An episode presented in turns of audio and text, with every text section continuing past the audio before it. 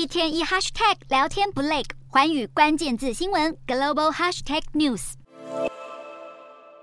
暑假是孩子快乐的时光，却是家长噩梦的开始。每年中国家长都为了孩子的暑假该如何规划而想破头。眼看暑假已经过了一大半，近日微博上就有家长洋洋洒洒贴出了暑假为了子女所花费的账单，甚至有人已花掉新台币三十多万元，话题迅速引起热议，马上成为热搜第一。但也有的家长乐观其成，甘愿为孩子付出。据中国媒体调查显示，在所有花费中，半数家长暑假支出的最大项目是才艺班及旅游，学科补习班及暑期安亲班则排在三四位。正值孩子升学期的家长，焦虑感。就更不用说，都说暑假是孩子们的特权，不过家长们却抱怨，要是不赶快开学，钱包就要受不了了。